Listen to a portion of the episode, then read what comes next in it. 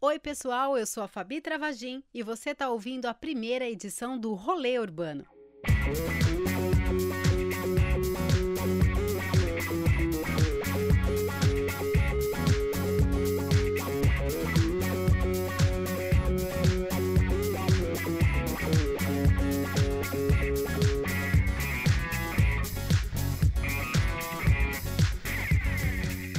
É uma agenda cultural feita para ocupar São Paulo. Aqui, nós queremos ampliar a divulgação cultural da cidade por meio de diferentes redes temáticas. Por narrativas diversas, queremos que você bote a cara na rua e dialogue com os produtos culturais disponíveis nos espaços e nas mídias. Você acessa esse podcast nas mais diferentes plataformas e no blog E Urbanidade. Lá no blog também você vai ter acesso aos mapas do Google Maps. Tá preparado? Chegou a hora de ocupar São Paulo.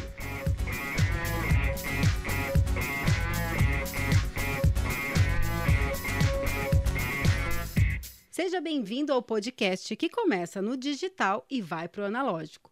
Além de ouvir, a gente quer que você sinta, pegue, cheire e deguste. Está no ar o Rolê Urbano.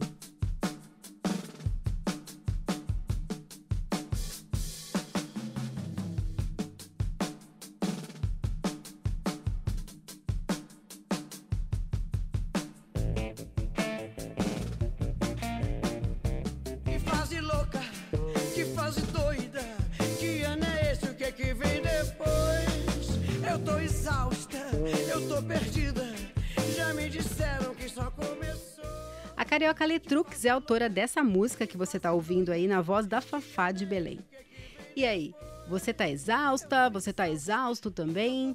Nossa primeira trilha é nesse clima de distopia que nos ronda. Essas histórias que partem de uma realidade da sociedade atual, levada em condições extremas. Elas são assim e nos deixam mudos e pensando: e se fosse verdade?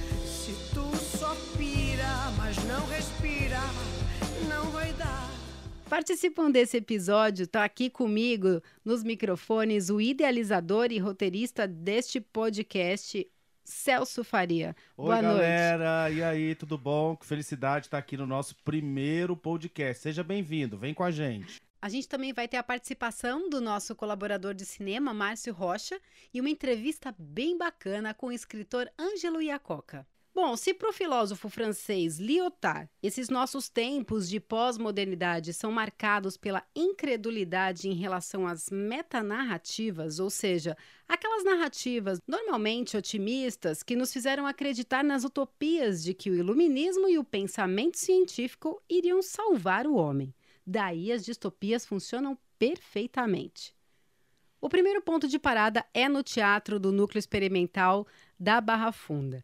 Lá, dois espetáculos retratam o Estado totalitário. O primeiro deles é o 1984, o famoso livro de George Orwell, que foi lançado em 1949 e publicado em 65 países. Esse livro já virou minissérie, já virou filme, quadrinhos, ópera e até mangá.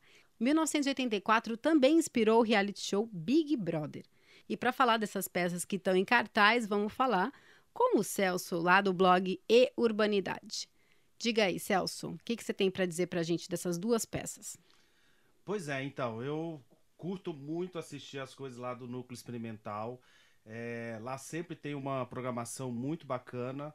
É, fora que ele é feito ali de um coletivo, de um grupo de atores e artistas, né, que trazem sempre coisas muito bacanas. Inclusive, 1984 é uma produção que tem a direção do Zé Henrique de Paula, que é um dos é, líderes ali, uma das cabeças do núcleo experimental. E essa peça ela ganhou o ano passado, em 2018, como a melhor estreia e o melhor cenário né, de 2018 pelo Guia Folha. Mesmo sendo um texto escrito há 70 anos, ele é uma distopia bastante importante. é, talvez seja uma das primeiras distopias aí que a gente trata né, no teatro na- nas artes de forma geral. E ela trata da questão do totalitarismo, da força dos fake news, da, da liberdade de expressão, né? E é, uma, e é uma distopia muito atual, né? Apesar de ter sido escrita há tanto tempo atrás, a gente está vivendo isso hoje, né? É, e a loucura da distopia é exatamente isso, né? Que a gente olha para essa para isso e fala, poxa, isso pode acontecer hoje, né? E, e hoje a gente percebe que isso está muito mais presente, né?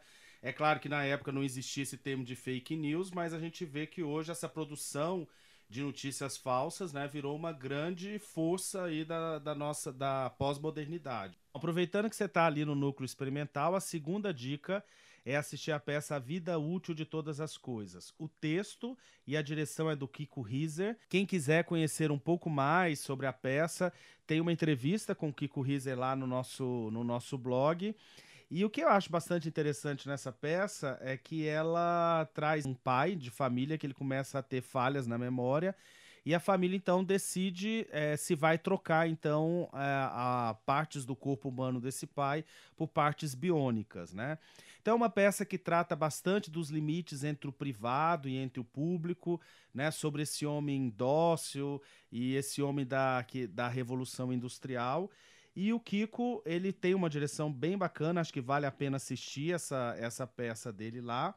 E, e, sabe, Fabio, eu gosto bastante de acompanhar essas, esses novos talentos, apesar do Kiko ser jovem, ele já tem uma trajetória brilhante aí no teatro aqui de São Paulo. E vale a pena falar do Kiko, que ele foi um dos realizadores né, do livro Amor ao Teatro, que faz uma compilação das críticas do Sábado Magaldi. Para quem não sabe, o Sábado foi um dos mais importantes críticos e pesquisadores do teatro de São Paulo.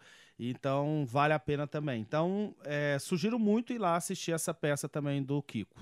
Bacana. Então, duas peças aí falando de distopias lá no núcleo experimental. Se você quiser saber, ler as críticas que o Celso fez dessas peças, a entrevista completa que ele fez com o Kiko Riser, acessa lá eurbanidade.com blog.br. Também no blog você vai achar a agenda cultural, né? Que tem o horário dessas peças e de outras mais, tá bom? E o núcleo fica lá na estação Marechal Deodoro, na linha vermelha. Bom, e na traseira dessa discussão sobre o limite entre o público e o privado, nossa próxima parada é no Sesc da Avenida Paulista.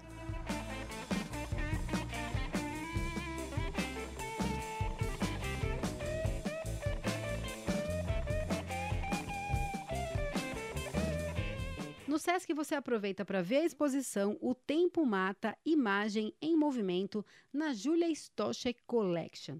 O autorretrato e a ficcionalização da vida aparecem como fio condutor dessa exposição, que apresenta o trabalho de 17 artistas. As obras foram selecionadas de uma das mais importantes coleções globais de arte temporal, que foi iniciada em 2007 pela colecionadora que nasceu na Alemanha e dá o nome à exposição. E depois de andar pelo Sesc, que tal uma parada? Respira, senão tu pira.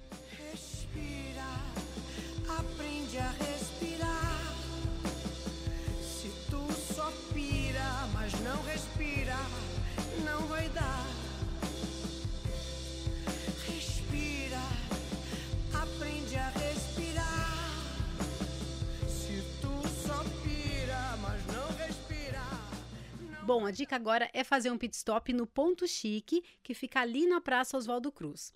O sanduíche mais famoso do Ponto Chique é, sem dúvida, o Bauru, que foi criado no próprio Ponto Chique pelo Casimiro Pinto Neto. Ele nasceu em Bauru em 1914 e em 1931 veio para São Paulo para estudar direito na faculdade da USP, ali no Largo São Francisco.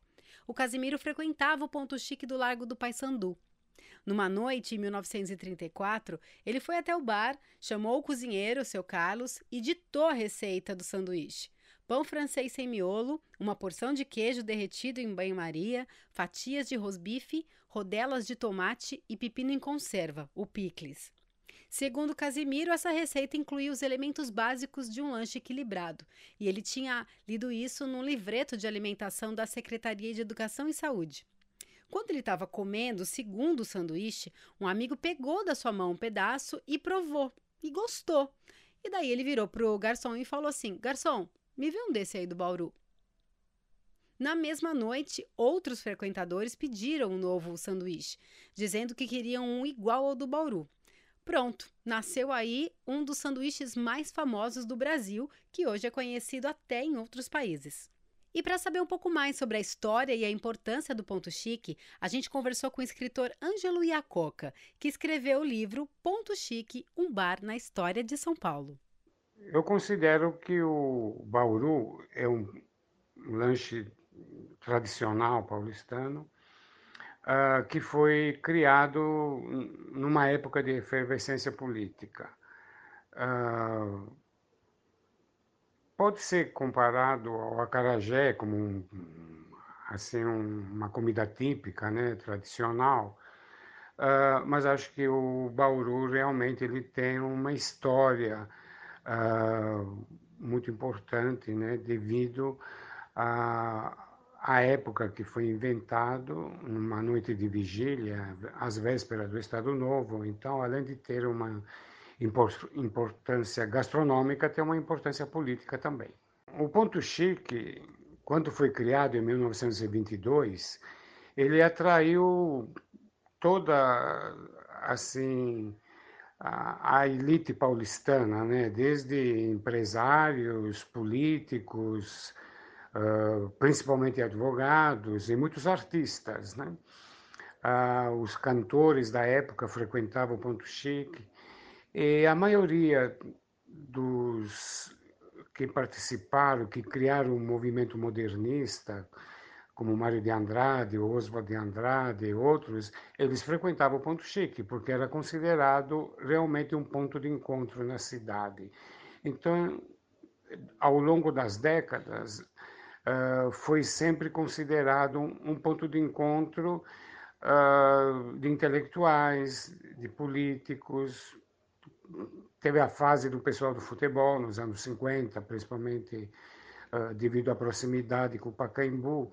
Então, o Ponto Chique, historicamente, ele fez parte da vida social e cultural da cidade de São Paulo. Bom, a importância histórica do meu livro, uh, Um Bar na História de São Paulo, uh, ele, além dele retratar um, um, período romântico da cidade, eu diria, né, que foi uh, até a metade dos anos 60, esse período, no meu entender, ele resgata toda aquela história do, dos anos 30, 40, 50, que foi realmente ah, uma fase muito agradável da cidade, onde, onde era importante ir ao cinema, principalmente os cinemas de rua, onde era importante se encontrar com os amigos para comer um lanche, no caso Bauru, no Ponto Chique, tomar um chopinho, etc a cidade não era tão violenta e a vida noturna toda se uh, desenrolava ao longo da Avenida São João, onde havia os cinemas, os teatros e os melhores restaurantes de São Paulo. Então o livro serve justamente para resgatar esse período, uh, se vamos dizer, alegre ao mesmo tempo agradável da cidade de São Paulo, sempre falando na região central da cidade. Quanto ao livro, ele já esteve em todas as livrarias. Não sei se agora ainda tem, mas o, o, o local mais indicado para comprar o livro é no próprio Ponto Chique. Ele está à venda no Ponto Chique do Largo do Paissandu, da Praça do Largo Padre Péricles, e é lá no Paraíso, no, na Praça Oswaldo Cruz, ao lado do Shopping Paulista. É o local mais indicado porque lá sempre o livro está disponível. Você já leu esse livro, né, Celso? Já li, Fabi. Esse livro é um livro muito legal. Eu li em 2012. Eu vim aqui para a Bienal de São Paulo, ainda não morava aqui em São Paulo na época. E aí eu assisti uma palestra é, sobre o livro e achei muito legal. O livro, ele é uma imersão na história de São Paulo, ali desde 1920. O Ponto Chique, ele foi ali cenário de muita coisa importante, inclusive a Semana de Arte Moderna, é, os artistas, todos os, os poetas passavam muito por ali. E, e o livro ele conta aí sobre os prédios ali do centro da cidade, como o centro da cidade foi se formando. E aí, então, quem tiver interesse, eu vou colocar o link desse livro e da, da resenha que eu fiz aí há muitos anos atrás, mas é um livro que vale a pena ler e saber um pouco mais sobre a história de São Paulo. Legal, Celso, está combinado então. E você, quando você for no Ponto Chique, não deixa de acessar o blog lá, o eurbanidade.blog.br e embaixo do post do podcast, você coloca seu comentário, conta pra gente o que, que você achou, a gente quer interagir com você, quer saber qual que foi a sua experiência experiência lá no Ponto Chique. E olha, Fabi, lá tem muita coisa legal. Além do Bauru. Além do Bauru, tem, tem uma mais, né? fritada né? lá maravilhosa, tem bastante coisa legal. Coloca aí o que, que você comeu lá e divide com a gente. Pois é. Então, deguste. Esse, esse podcast, como a gente disse no começo, é para degustar e compartilhar sua experiência com a gente. Bom, todo mundo alimentado?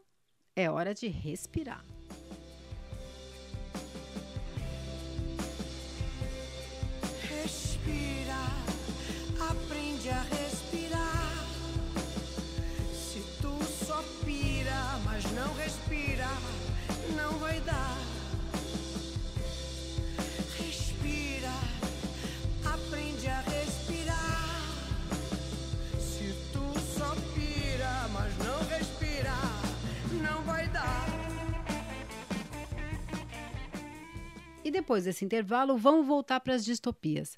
Vamos parar lá na Livraria Cultura. Além de poder encontrar o livro do Iacoca e o 1984, que nós falamos da adaptação no teatro, vamos buscar uma das maiores distopias do cinema, a trilogia Matrix. Dia 21 de maio de 2019 fez exatamente 20 anos que a primeira parte do Matrix entrou em cartaz. Criados pelas irmãs Wachowski, com muitos efeitos visuais que mudaram a estética do cinema, Matrix é uma máquina que escraviza os humanos. E temos um convidado para falar de Matrix. Convidamos o cinéfalo Márcio Rocha para explicar para a gente por que, que Matrix marcou tanto. Olha, falar de Matrix, a primeira coisa que eu preciso dizer é que eu tenho uma ligação afetiva muito grande com esse filme. Ele estreou em 1999 era ali final da minha adolescência, entrada ali para os 20 anos. E nessa época a gente está meio que descobrindo verdades no mundo, e é isso que o filme fala, né? Que existem verdades que na verdade não estão ao seu acesso.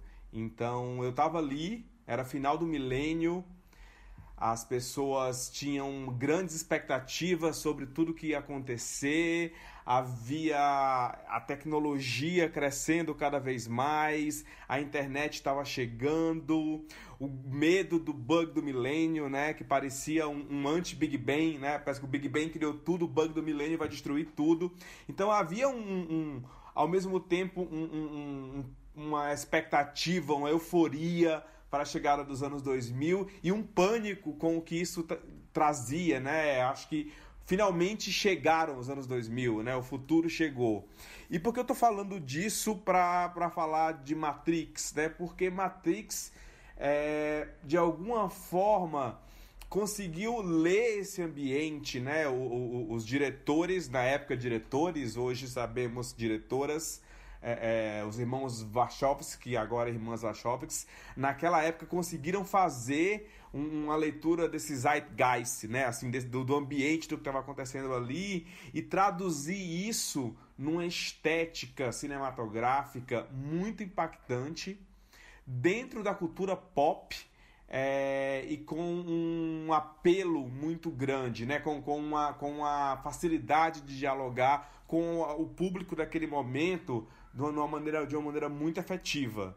Matrix ele, ele faz aquele convite do coelho da, da Alice, do, do País das Maravilhas, do Lewis Carroll, né? É, assim, siga aquela pista e você vai a, a, adentrar num mundo novo que pode parecer um mundo mais louco, mas talvez seja um mundo da verdade. Então, no caso do Matrix, o coelho branco é a pílula, né? Então, se você escolhe a pílula certa ali, você é levado para ter acesso a uma realidade. Matrix é, na verdade, um, uma atualização ali é, é, é, moderna, contemporânea do mito da caverna de Platão, né? A realidade não é exatamente o que nos é dado através dos sentidos, né? É algo que está além, que precisa ser descoberto. E aí a gente tem essa jornada né, do herói da Matrix, que é o Neo, feito pelo, pelo Ken Reeves, é, e, e, todo o grupo ali de que está junto dele, Lawrence Fishburne, a Carrie Anne Moss, é um grupo de atores que, além de estar tá muito bem ali no, no, no, no, no papel, eles têm uma desenvoltura é, é, é, é naquele espaço é, é, cibernético, uma conexão com a direção que é, que é impressionante. Os diretores, naquele momento, eles trouxeram o, essa discussão de uma realidade distópica, uma discussão filosófica e existencial para dentro da embalagem da cultura pop de uma maneira que poucas vezes tinha sido realizada. Eu acho que o Blade Runner passou um pouco por aí, o Spielberg também teve um pouco suas oportunidades, mas Matrix foi muito assertivo, é, é, é porque ele, ele traz um, um discurso que é parecido com 1984 do George Orwell, só que sem aquela embalagem cult, aquela linguagem que às vezes distancia plateias mais ligadas à cultura pop. É, é uma estética muito original, que foi muito impactante é, é, é, naquele momento e que conseguiu, na minha, na minha visão, unir é, é, esses dois aspectos que eram importantes e discutidos naquele momento, né? Tecnologia e existencialismo e busca de sentido, né?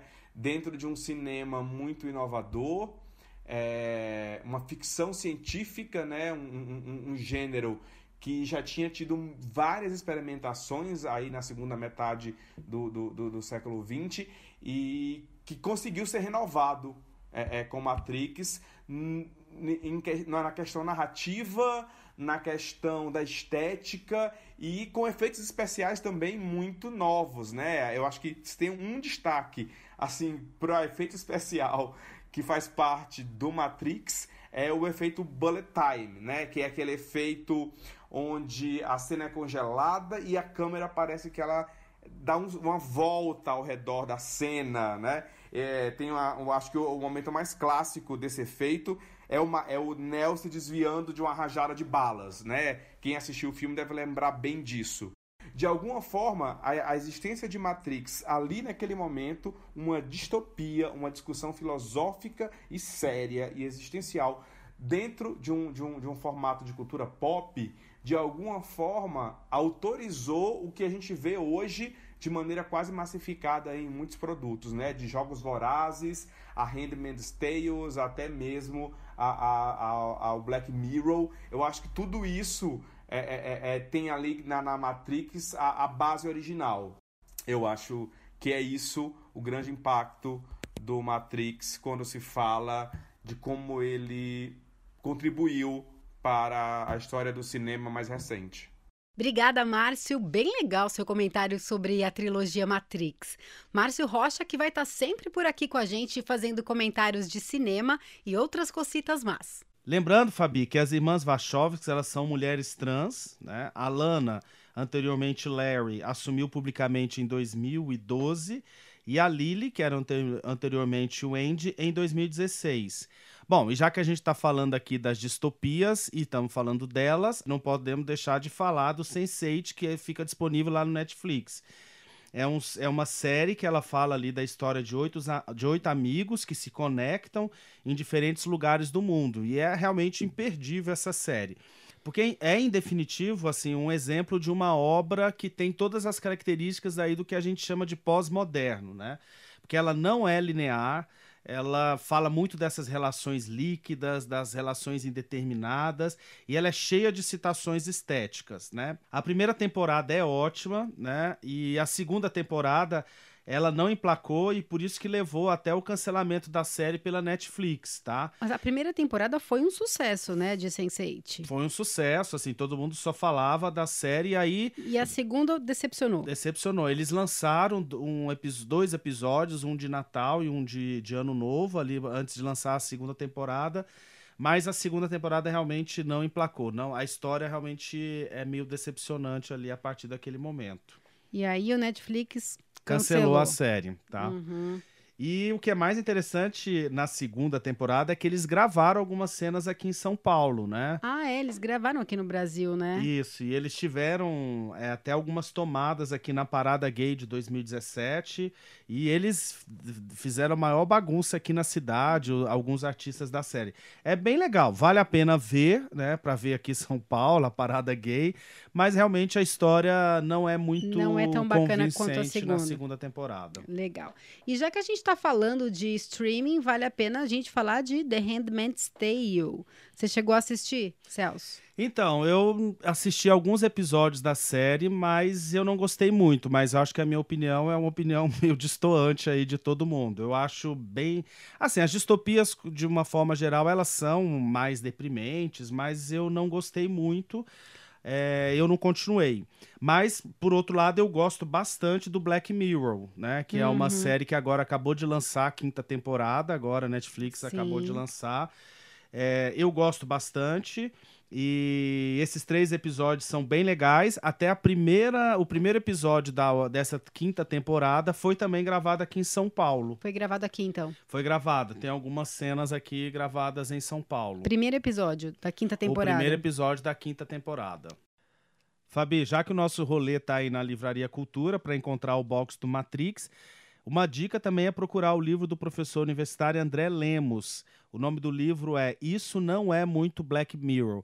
Ele faz uma análise é, sobre as quatro primeiras séries da temporada, trazendo esses conceitos aí de pós-modernidade, desses limites entre o público e o privado. Então é um livro que vale a pena dar uma procurada aí na Livraria Cultura.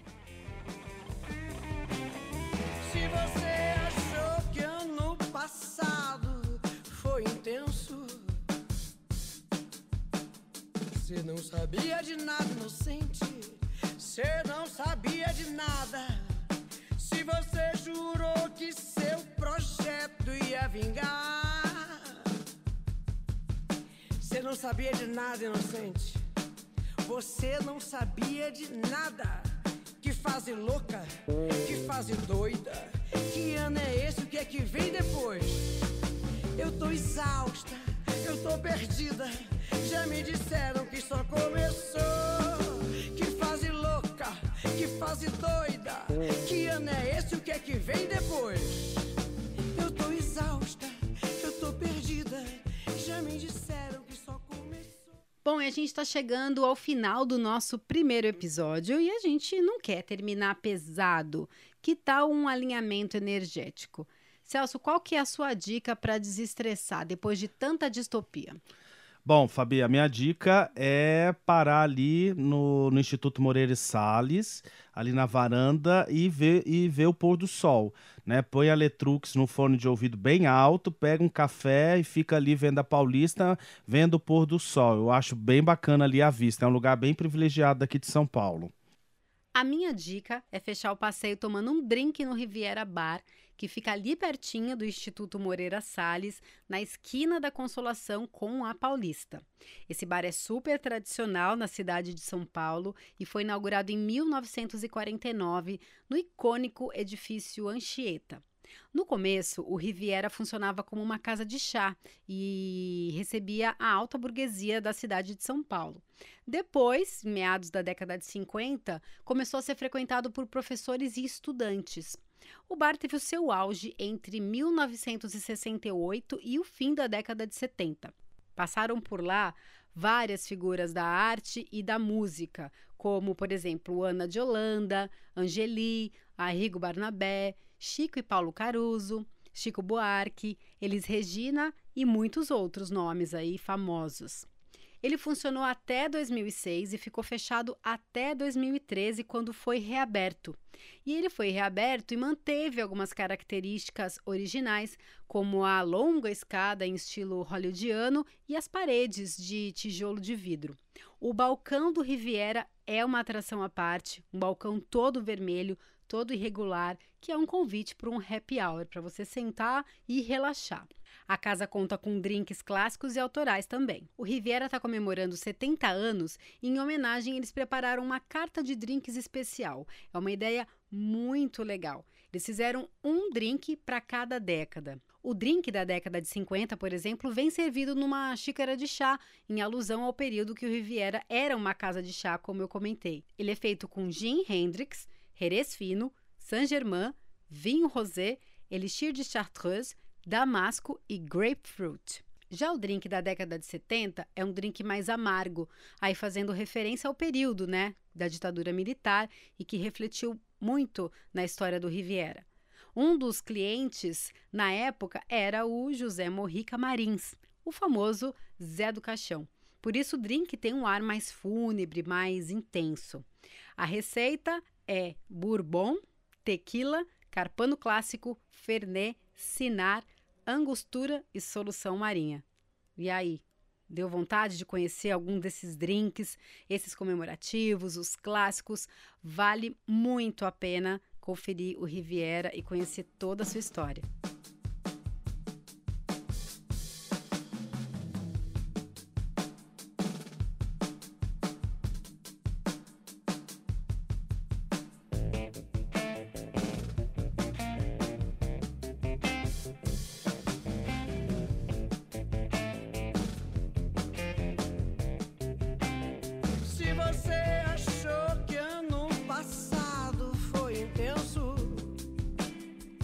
Já que a gente está ouvindo Fafá de Belém, vamos falar do show dela. Ela está apresentando um novo álbum em várias capitais do país. Em São Paulo, ela se apresenta no Teatro Bradesco no dia 24 de julho. Lá no blog, no Eu Urbanidade, tem agenda e você encontra todas as informações. Ela falou que esse é um disco que vai por outro caminho daquilo que o público está acostumado, né? Então você vai se surpreender. É um disco que fala do humano, do lado verdadeiro de cada um, vale muito a pena ouvir. Bom, então a gente está chegando no final do nosso primeiro episódio. Ah! Pois é, tão rápido, né? Nossa, passou muito rápido, né? Então, mas a gente vai estar tá aqui sempre com vocês. Daqui 15 dias tem um outro podcast. É, todo podcast tem uma trilha nova a Isso. partir de um tema, né? Exatamente. A gente vai trazer um tema novo para você acompanhar e ocupar a cidade junto com a Urbanidade. Beleza? Espero vocês. Beijo. Tchau. Tchau, pessoal. Até a próxima.